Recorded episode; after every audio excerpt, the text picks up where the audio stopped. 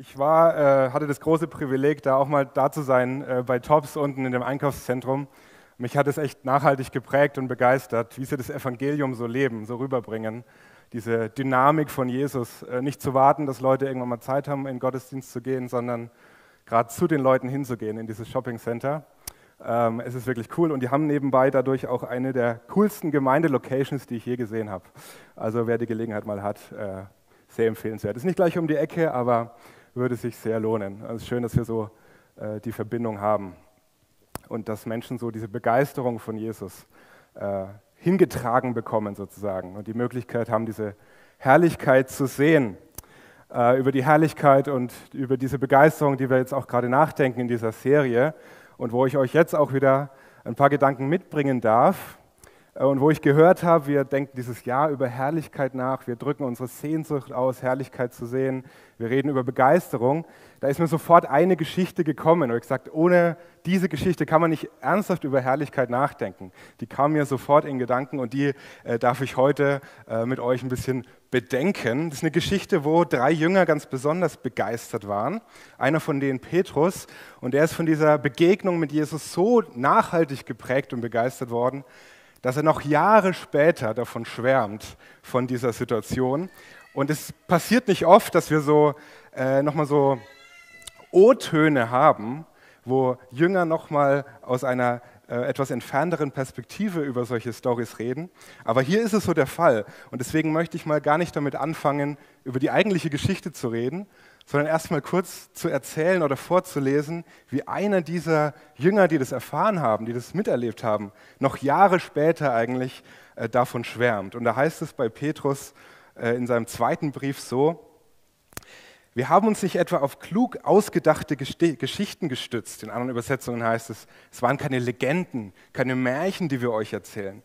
Als wir euch ankündigten, dass Jesus Christus, unser Herr, wiederkommen und seine Macht offenbaren, seine Macht zeigen wird. Nein, wir haben seine majestätische Größe mit eigenen Augen gesehen.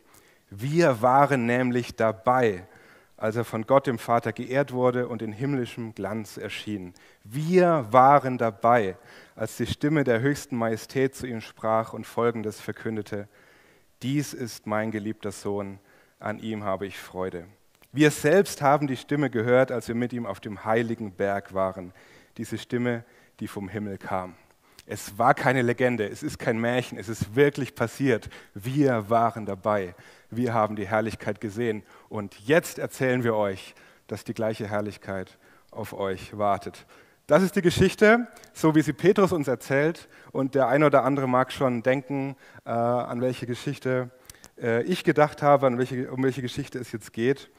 Die so bekannt unter diesem mysteriösen Titel Die Verklärung von Jesus. Und ich mag sie euch einmal vorlesen, äh, wie Matthäus im 17. Kapitel die uns überliefert. Ähm, das lese ich einmal vor. Sechs Tage später nahm Jesus Petrus, Jakobus und dessen Bruder Johannes mit sich und stieg mit ihnen auf einen hohen Berg, wo sie allein waren. Dort veränderte sich vor ihren Augen sein Aussehen. Sein Gesicht begann zu leuchten wie die Sonne und seine Kleider wurden strahlend weiß wie das Licht. Auf einmal erschienen Mose und Elia. Die Jünger sahen, wie die beiden mit Jesus redeten. Da ergriff Petrus das Wort. Herr, sagte er zu Jesus, wie gut ist es, dass wir hier sind. Wenn du willst, werde ich hier drei Hütten bauen. Eine für dich, eine für Mose, eine für Elia. Während er noch redete, kam plötzlich eine leuchtend helle Wolke und warf ihren Schatten auf sie und aus der Wolke sprach eine Stimme, dies ist mein geliebter Sohn. An ihm habe ich Freude und auf ihn sollt ihr hören. Die Stimme versetzte die Jünger so sehr in Schrecken, dass sie sich zu Boden warfen, mit dem Gesicht zur Erde. Jesus aber trat zu ihnen, berührte sie und sagte, steht auf, ihr braucht euch nicht zu fürchten. Und als sie aufblickten, sahen sie niemand mehr außer Jesus. Während sie den Berg hinunterstiegen, sagte Jesus zu den drei Jüngern, sprecht mit niemandem über das, was ihr gesehen habt, bis der Sohn des Menschen von den Toten auferstanden ist. Eine vielleicht ein bisschen merkwürdige Geschichte, eine seltsame Geschichte, auf jeden Fall eine meiner Lieblingsgeschichten, obwohl ich, wie ich es jetzt wieder gemerkt habe, nicht das Gefühl habe, sie irgendwie komplett verstanden zu haben, aber vielleicht gerade auch deswegen, weil man immer wieder Neues entdeckt und weil die irgendwie faszinierend ist. Und ich hoffe, dass ich so ein paar äh, schlaue Dinge auch dazu zu sagen habe, euch mitzugeben habe, wo wir unsere Sehnsucht ein bisschen weiter füttern können, diese Herrlichkeit zu sehen, auch mit Jesus auf diesem Berg zu sein, äh, um diese Begeisterung zu erleben. Ich habe mir ähm, so drei Punkte dazu überlegt, was ich so ein bisschen daraus lese, was mir das über Herrlichkeit, über Begeisterung für Jesus zeigt. Der erste Punkt ist, Herrlichkeit sehen heißt Jesus sehen. Zweitens, Herrlichkeit sehen in Höhen und Tiefen, so wie wir es heute auch schon gehört haben von Dreli. Und drittens, Herrlichkeit sehen mehr und mehr. Also erstens, Herrlichkeit sehen heißt Jesus sehen. Jetzt kannst du sagen, ja Chris, sehr schlau, vielen Dank auch.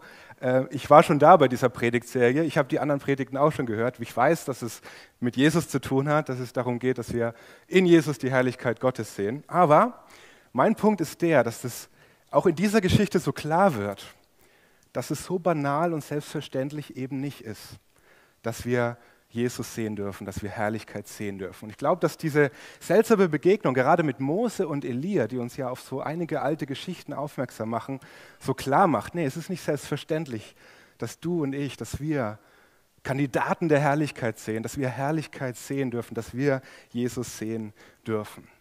Man rätselt immer ein bisschen in der Geschichte, was hat jetzt Mose, was haben Elia da zu sagen, zu bedeuten stehen für Gesetz vielleicht, die alte Offenbarung Gottes, für die Propheten, den ganzen, ganzen Teil aus dem Alten Testament, der jetzt so ein bisschen verblasst, so ausgedimmt wird. Jesus Gnade und Wahrheit wird sichtbar, ist alles, was wir brauchen. Das ist ein ganz wichtiger, spannender Aspekt zum Beispiel dabei. Aber ein spannender Aspekt aus den Lebensgeschichten von Mose und Elia ist auch der, dass sie diese tiefe Sehnsucht hatten, Gott von Angesicht zu Angesicht zu sehen. Ich will deine Herrlichkeit sehen, hat Mose immer wieder gesagt. Ich möchte deine Herrlichkeit sehen. Elia hat sich nach Gott ausgestreckt, hat ihn gesucht und, und wollte ihn sehen. Und es wird immer wieder klar im Alten Testament, in diesen alten Geschichten, das ist nicht so einfach möglich. Gott selber hat diese Sehnsucht, dass wir Menschen das erleben. Schon bei Mose sagt er, ich will in der Mitte der Kinder Israels wohnen und ich will ihr Gott sein. Also auch er hat diese Sehnsucht, uns mit dieser Herrlichkeit ja, zu überdecken wie in dieser Wolke. Und seine Herrlichkeit, die will uns nahen, die will uns heiligen. Aber da gibt es irgendwie ein Problem. Und das sehen wir zum Beispiel bei Mose. Das, was ich gerade schon angedeutet habe, diese Stelle in 2. Mose, da heißt es, Mose mit seiner ganzen Leidenschaft, sein ganzes Herz wird er ausgeschüttet und er sagt, lass mich doch deine Herrlichkeit sehen. Lass mich deine Herrlichkeit sehen. Ich glaube, diesen Schrei, den eigentlich jeder von uns in sich hat, ob er es schon bewusst weiß oder nicht, wir Menschen sind gemacht für diese Herrlichkeit. Wir wollen diese Herrlichkeit sehen. Und der Herr sprach, mein Angesicht kannst du nicht sehen, denn kein Mensch wird leben, der mich sieht. In dem Zustand, in dem wir sind, so weit weg von Gott, mit so viel Dunkelheit und Sünde, die noch in uns ist. Das passt nicht zusammen. Dieser komplett heilige, reine Gott, das würden wir gar nicht aushalten. Kein Mensch wird leben, der mich sieht. Auch das ist ein Motiv. Da muss eine, irgendwie ein Schatten da sein, da muss eine Wolke da sein, da muss irgendwie ein Schutz für uns da sein, weil wir noch nicht in dem Zustand sind, noch nicht die Möglichkeit haben, die Herrlichkeit Gottes direkt zu sehen. Doch sprach der Herr, siehe, es ist ein Ort bei mir, das sollst du auf dem Felsen stehen. Wenn dann meine Herrlichkeit vorübergeht, so stelle dich in die Felsenkluft und ich will dich mit meiner Hand so lange bedecken, bis ich vorübergegangen bin. Wenn ich dann meine Hand zurückziehe, so darfst du hinter mir hersehen, aber mein Angesicht soll nicht gesehen werden. Mose hat diese Sehnsucht und der Herr will dieser Sehnsucht entgegenkommen, er will ihm da helfen. Und das ist so eine ja, Metapher, würde ich fast sagen, für das ganze Alte Testament, dass Gott einen Weg vorbereitet, Möglichkeiten öffnet für Menschen, doch mehr und mehr in die Nähe Gottes zu kommen. Und da ist diese komische Geschichte mit dieser Felsenkluft, der Herr muss ihn bedecken, wo wir äh, später so diese, diesen Blick vielleicht haben, diese Ahnung haben, dass dieser Felsen so eine, eine schöne Metapher ist auch für Jesus, der uns einhüllt, der mit seiner Gerechtigkeit um uns ist und es möglich macht, dass wir die, die, die Herrlichkeit sehen. Aber es wird deutlich, es ist nur so vorübergehend. Es geht noch nicht ganz. Es ist vorläufig. Das ganze Gesetz, die Suche Gottes nach den Menschen, auch durch Propheten, das war vorläufig. Das war noch nicht fertig. Gott will noch mehr. Er will, dass du und ich wirklich diese Herrlichkeit sehen, nach der sich Mose und Elia ausgestreckt hatten. Mose und Elia, die mussten sich verhüllen, die brauchten noch eine Art Schutz. Die brauchten zum Beispiel die Stiftshütte, wo Gott in der Wolke erschienen ist, wo besondere Menschen nur, Einzelne, mit besonderer Vorbereitung, an besonderen Tagen hineingehen konnten, um zu Gott zu reden. Für dich und mich wäre das nicht so einfach möglich gewesen, aber all das nur vorläufig. Und das wusste Mose selber auch und deswegen sagt er im fünften Buch, ein Vorausschauend schon vielleicht auf die Geschichte von diesem Berg auch, einen Propheten wie mich wird dir der Herr dein Gott erwecken aus deiner Mitte, aus deinen Brüdern, auf ihn sollt ihr hören. Dieses Wort, das wir gerade schon auf dem Berg gehört haben, auf ihn sollt ihr hören. Das wusste Mose schon. Und das sehen wir auch, wenn Lukas von dieser Verklärungsgeschichte redet, dann macht er uns noch so einen kleinen Nebensatz, gibt er uns noch mit hier. Da erzählt er uns nämlich, worüber Mose und Elia mit Jesus gesprochen haben. Nämlich über den Ausgang, den er in Jerusalem finden sollte. Über den, wörtlich steht da, den Exodus, den Jesus ähm, finden würde. Wenn man so will und im Vergleich zu Mose, den wahren Exodus. Die wahre Befreiung der Menschheit. Deine wahre Befreiung nämlich ein Leben in der Freiheit für Gott, ein Leben in der Gegenwart für Gott. Und das dürfen Petrus, Jakobus und Johannes jetzt sehen, dass diese ganze alte Trennung, dieses Trennende zwischen Gottes Herrlichkeit und meinem persönlichen Leben, dass das jetzt weggewischt wurde. Und für eine Sekunde nur scheinbar sehen sie diese Herrlichkeit, dieses Strahlen von Jesus selbst. Jesus in seiner göttlichen Identität. Und dann kommt diese spannende Geschichte, diese schöne kleine Anekdote da von Petrus, der ist mir immer sehr sympathisch. Dieser total impulsive Jünger, wo man denkt, was, halt doch einfach mal die Klappe, warte doch mal eine Sekunde ab. Aber der mit seiner ganzen Ungeduld prescht er immer vor. Ganz oft führt es zu tollen Situationen, ganz oft bringt es ihn auch ein bisschen in Probleme. Und hier äh, macht er uns auch wieder eine spannende Dimension auf von dieser Geschichte. Er kriegt es gar nicht klar, was da gerade passiert. Und er sprudelt aus ihm so raus, hier, es ist gut, dass wir hier sind. Ich will hier bleiben, könnte man fast denken, dass er sagt. Ich will hier Hütten bauen. Er will das festhalten. Er will bei dieser Herrlichkeit bleiben. Er merkt, da geht was Besonderes vor sich. Aber ich weiß auch nicht, ob das so der ganze Aspekt ist. Will er hier bleiben? Warum will er dann nicht sechs Hütten bauen? Er will drei Hütten bauen. Dir eine, Mose eine, Elia eine, sagt er dann. Ich glaube, dass da auch noch ein bisschen mehr drin steckt, gerade wenn wir über Heiligkeit nachdenken, Herrlichkeit nachdenken. Ich glaube, dass Petrus hier gar nicht so naiv impulsiv ist, wie wir vielleicht unbedingt denken. Zumindest nicht ganz. Ich glaube, dass er den Ernst der Lage erfasst hat. Das Motiv der Herrlichkeit. Wir sehen Mose, Elia, Jesus, sie erscheinen in Herrlichkeit. Und Petrus merkt instinktiv, das halte ich nicht aus. Dafür bin ich doch nicht gemacht das ist zu gut für mich vielleicht. Vielleicht denkt er auch, oder denkt der eine oder andere von euch auch an diesen Fischzug, wo Petrus plötzlich diese Masse von Fischen sieht, als Jesus dafür sorgt, dass die was haben. Und, und er fällt zu Boden und, und ruft, geh weg, Jesus. Ich bin ein sündiger Mensch. Geh weg, wir passen nicht zusammen. Vielleicht denkt er sowas auch, weil das Wort, was er hier benutzt, Hütten bauen, das ist das Wort, was im Neuen Testament für die Stiftshütte gebraucht ist, für das Wort, wo eigentlich diese besondere, das besondere Zelt gemeint ist, wo so eine gewisse Trennung ja eigentlich auch da ist zwischen Menschen und Gott. Und vielleicht denkt Petrus so, sagt, das ist zu gut für mich hier. Das, das kann nicht sein. So nah dran, ich so nah dran an der Herrlichkeit. Lass uns hier mal drei Hütten bauen. Dann hat es alles schon wieder seine Richtigkeit. Dann hat es seine gesunde Ordnung so aber seine Perspektive ist viel zu gering. Und sie fallen zu Boden dann ja später in der Geschichte, als der, die Stimme des Herrn auftaucht und sie fürchten sich. Und auch da haben wir wieder diesen Aspekt drin, dass wenn die Herrlichkeit auftaucht, oh, sie fürchten sich und fallen zu Boden. Aber dann kommt Jesus.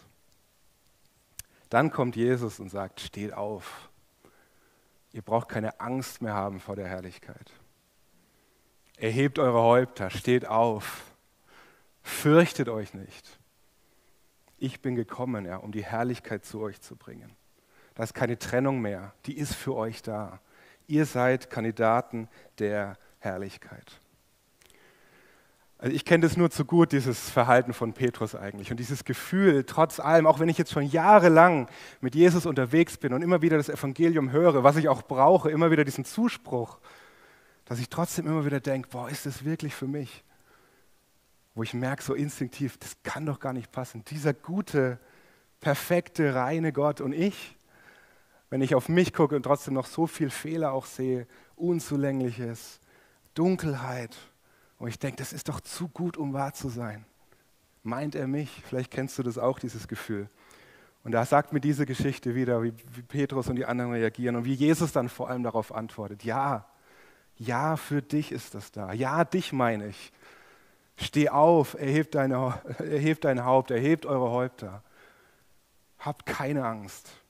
Die Herrlichkeit ist für euch da. Das Gesetz hat keine Kraft mehr das ganze Verdammende darin, was euch nur aufzeigt, was ihr nicht schafft, wie ihr den hohen Maßstab Gottes nicht erfüllen könnt. Das hat keine Kraft mehr. Der Höhepunkt dieser Geschichte lautet, sie sahen niemanden mehr als Jesus allein. Das Gesetz hat keine Kraft mehr. Die Propheten hatten ihren Platz. Jetzt ist es nicht mehr nötig. Sie sahen nur noch Jesus allein. Johannes 1, Vers 17. Durch Mose wurde uns das Gesetz gegeben, aber durch Jesus Christus sind die Gnade und die Wahrheit gekommen. Andere Übersetzungen sagen, sind Gnade und Wahrheit geworden. Das Gesetz ist uns gegeben, aber durch Jesus sind Gnade und Wahrheit geworden. Eine völlig neue Dimension. Jesus bleibt übrig.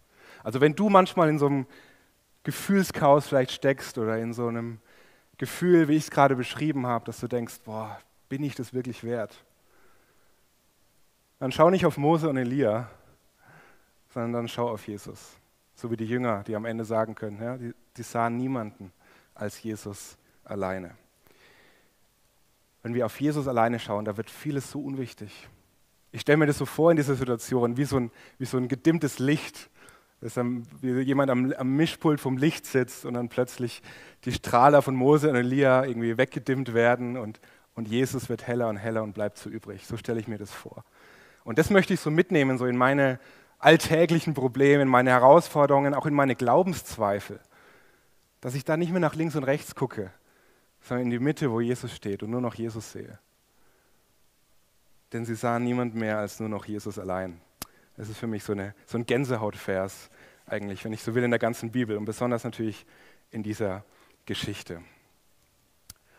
Und Petrus will das festhalten, will da bleiben aber Jesus sagt, nee. Und das führt mich zu einem zweiten Punkt. Herrlichkeit sehen in Höhen und Tiefen. Ich finde es ganz spannend, dieser Geschichte, wenn, wenn man mal den Kontext anguckt, wo die eigentlich steht. Davor redet Jesus davon, dass er leiden muss, dass der Messias leiden muss, dass es um Tod geht, um Folter und Tod, ein schweres Schicksal wartet.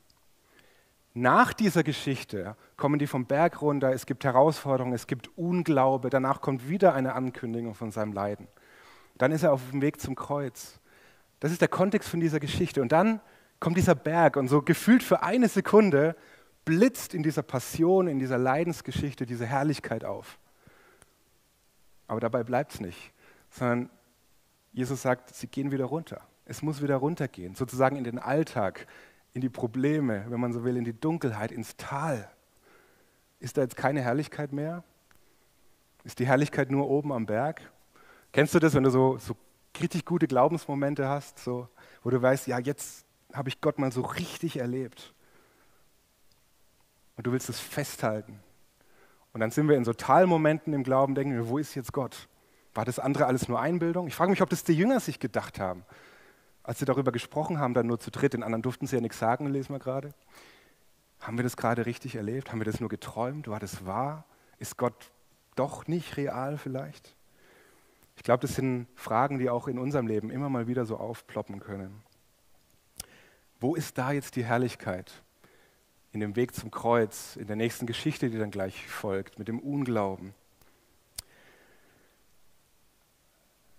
Ich habe in der Vorbereitung was ganz, ganz Spannendes entdeckt, was ich vorher noch nie so gesehen habe in dieser Geschichte. Nämlich, dass diese ganze Geschichte unfassbar viele Parallelen zur Kreuzesgeschichte von Jesus hat. Wir haben hier ja so eine Berggeschichte. Wenig später wird Jesus auf einem Hügel Golgatha gekreuzigt. Hier haben wir ganz viel Licht und strahlende Kleider. Dort ist Finsternis, Sonnenfinsternis, Dunkelheit, als Jesus stirbt.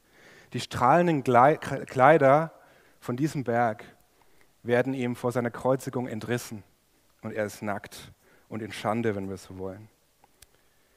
Hier haben wir Petrus, der so nah dran ist, der das mit eigenen Augen sieht, fast greifen möchte, festhalten möchte. Und an Golgatha haben wir einen Petrus, der weggelaufen ist, der verleugnet, der ganz, ganz, ganz weit weg ist, der damit nichts zu tun haben möchte. Hier in dieser Geschichte haben wir Gott, der aus der Wolke spricht, das ist mein geliebter Sohn. Auf ihn sollt ihr hören, dieses Bekenntnis Gottes in der Herrlichkeit. Und auf Golgatha haben wir einen heidnischen, wenn man so will, bis dahin ungläubigen römischen Hauptmann, der Jesus sterben sieht und in diesem Sterben Herrlichkeit entdeckt und sagt, wahrlich, dieser Mensch war Gottes Sohn. Und es gibt mir so ganz viel Mut zu sehen, ähm, dass in dem Leiden und in den Tiefen im Tal von Jesus trotzdem Herrlichkeit drin steckte. Das war der gleiche Gott, das war der gleiche Jesus. Da war Gott vielleicht nicht so sichtbar, da war Gott nicht spürbar. Aber auch dieses Geschehen, dieses seltsame Geschehen am Kreuz hatte Herrlichkeit. Jesus hat dieselbe Herrlichkeit auf diesem Berg wie auf dem Hügel von Golgatha. Und das gibt mir für mein Leben und hoffentlich für dich auch ganz viel Mut. Und das möchte ich dir als Zuspruch auf jeden Fall so mitgeben. Unser christliches Leben sind nicht nur diese Bergzeiten, die wir festhalten wollen. Schön wär's. Und eines Tages wird es so sein. Aber Petrus, Jakobus und Johannes mussten wieder runter vom Berg. Und da waren die Herausforderungen. Und vielleicht habt ihr das auch mal so bemerkt. Es waren ja nicht alle Jünger da oben. Er hat sich drei mitgenommen. Und die haben sich auch nicht besonders gut hervorgetan. Die haben nicht sich irgendwie qualifiziert, dass die da jetzt mit hoch durften. Die haben sich das nicht gewünscht. Jesus nahm sie mit sich. So geht diese Geschichte los. Jesus hat es entschieden, dass diese drei und die anderen jetzt erstmal nicht dieses Erlebnis haben.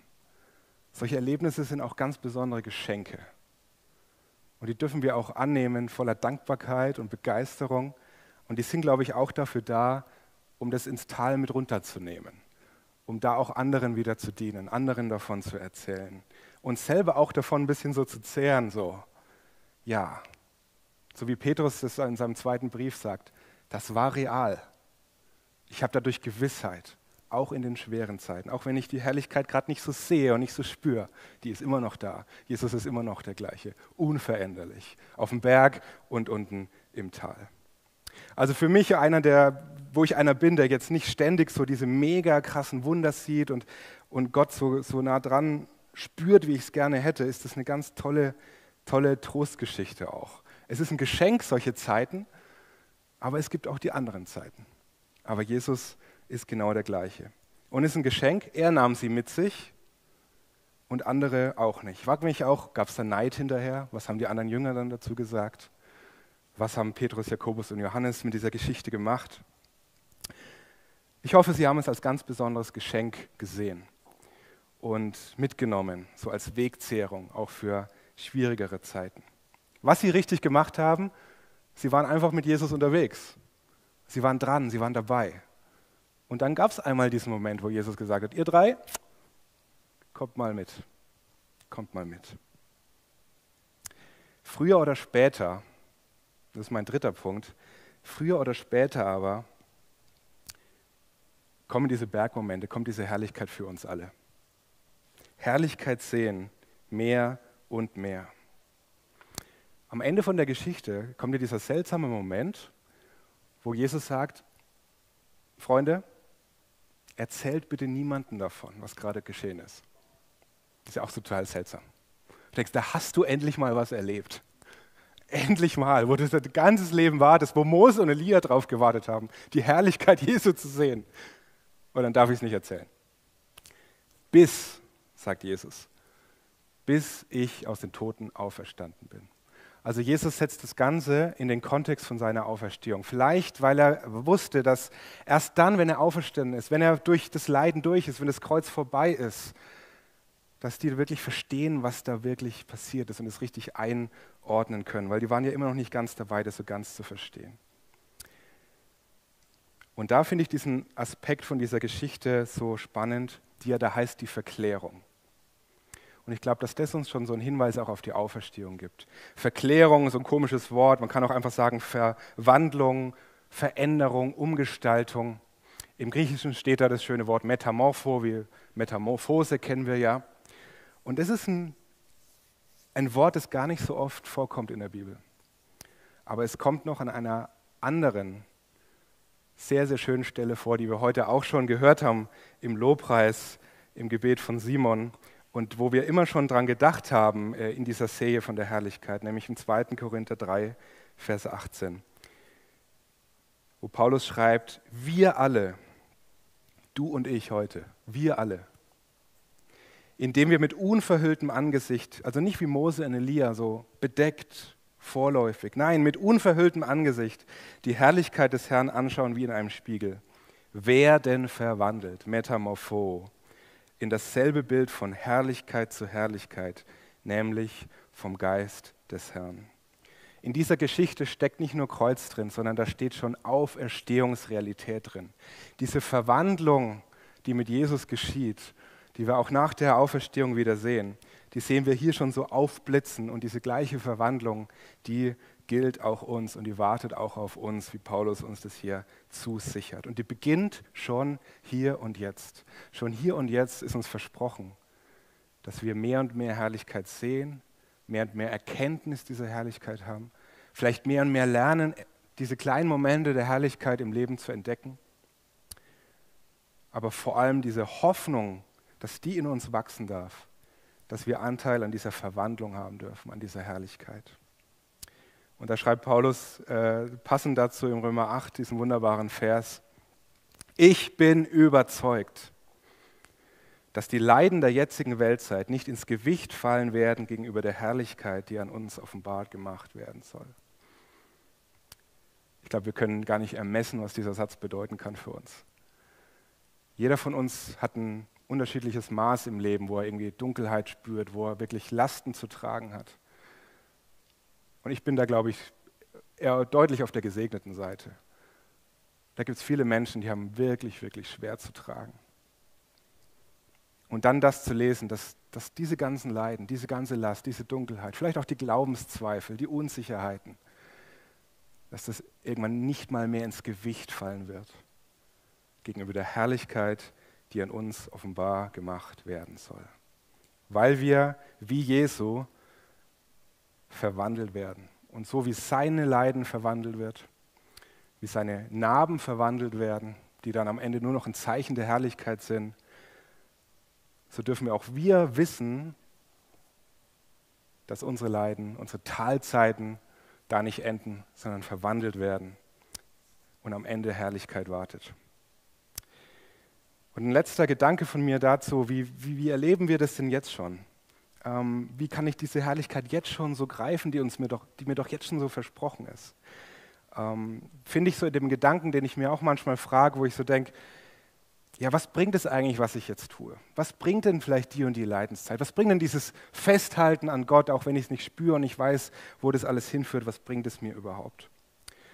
Und da in dem Blick auf diese Verwandlung, auf diese Metamorphose, die uns da versprochen ist, schreibt der, ein Theologe was ganz Spannendes dazu, das ich euch gerne noch vorlesen würde am Ende.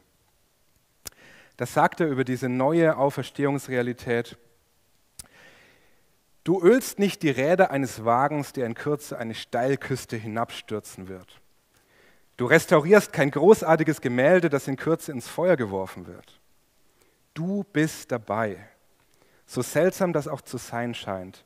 Fast so schwer zu glauben wie die Auferstehung selbst etwas zu bewerkstelligen, das zu gegebener Zeit Teil der neuen Welt Gottes sein wird. Jede Tat der Liebe, der Dankbarkeit, der Freundlichkeit, Jedes Werk der Musik, inspiriert von der Liebe Gottes und von der Freude an der Schönheit seiner Schöpfung. Jede Minute, die damit verbracht wurde, einem behinderten Kind Lesen oder Laufen beizubringen. Jede Tat der Pflege und des Aufziehens, des Trostes und der Unterstützung von Menschen und anderen Mitgeschöpfen. Und natürlich jedes Gebet.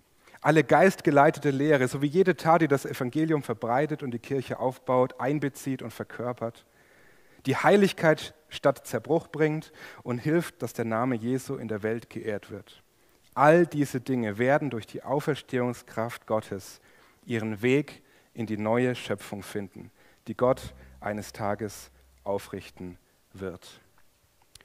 Du hast auch jetzt schon durch Höhen und durch Tiefen, durch alles, was du erlebst und tust, im Namen und zur Ehre Gottes, Anteil an der zukünftigen neuen Schöpfung Gottes, weil Jesus das alles nehmen, verwandeln und verherrlichen wird.